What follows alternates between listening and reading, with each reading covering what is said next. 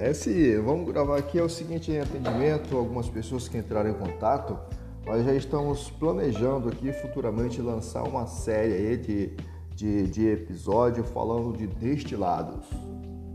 Em especial, o destilado que é genuinamente brasileiro e que você com certeza é, já viu, já viu, já, já apreciou de forma moderadamente e que aí futuramente nós vamos lançar aqui. Nós estamos já arquitetando, fazendo esse planejamento de lançar esse, esse episódio aqui na no nosso podcast no, no Café Café na Xícara, certo?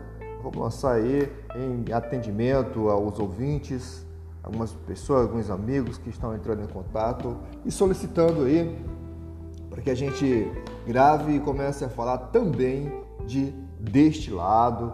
E nesse caso, como eu já falei anteriormente, vamos falar do destilado genuinamente brasileiro, que tem sua história paralela à história do Brasil. E é muito interessante conhecer um pouco mais sobre os segredos né, desse, dessa belíssima bebida brasileira, genuinamente brasileira, que é a cachaça.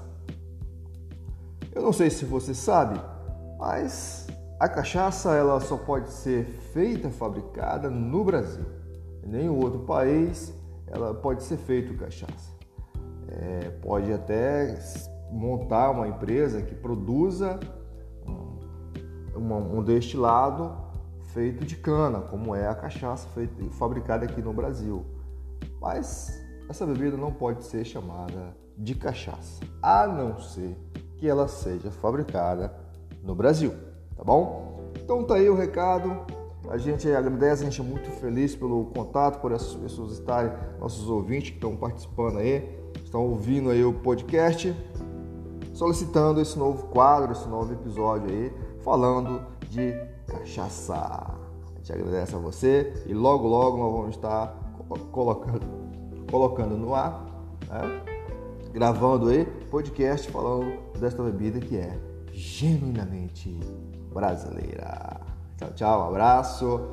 O dia já amanheceu, café na xícara, pão na manteiga e manteiga no pão. Ah, isso aí, valeu!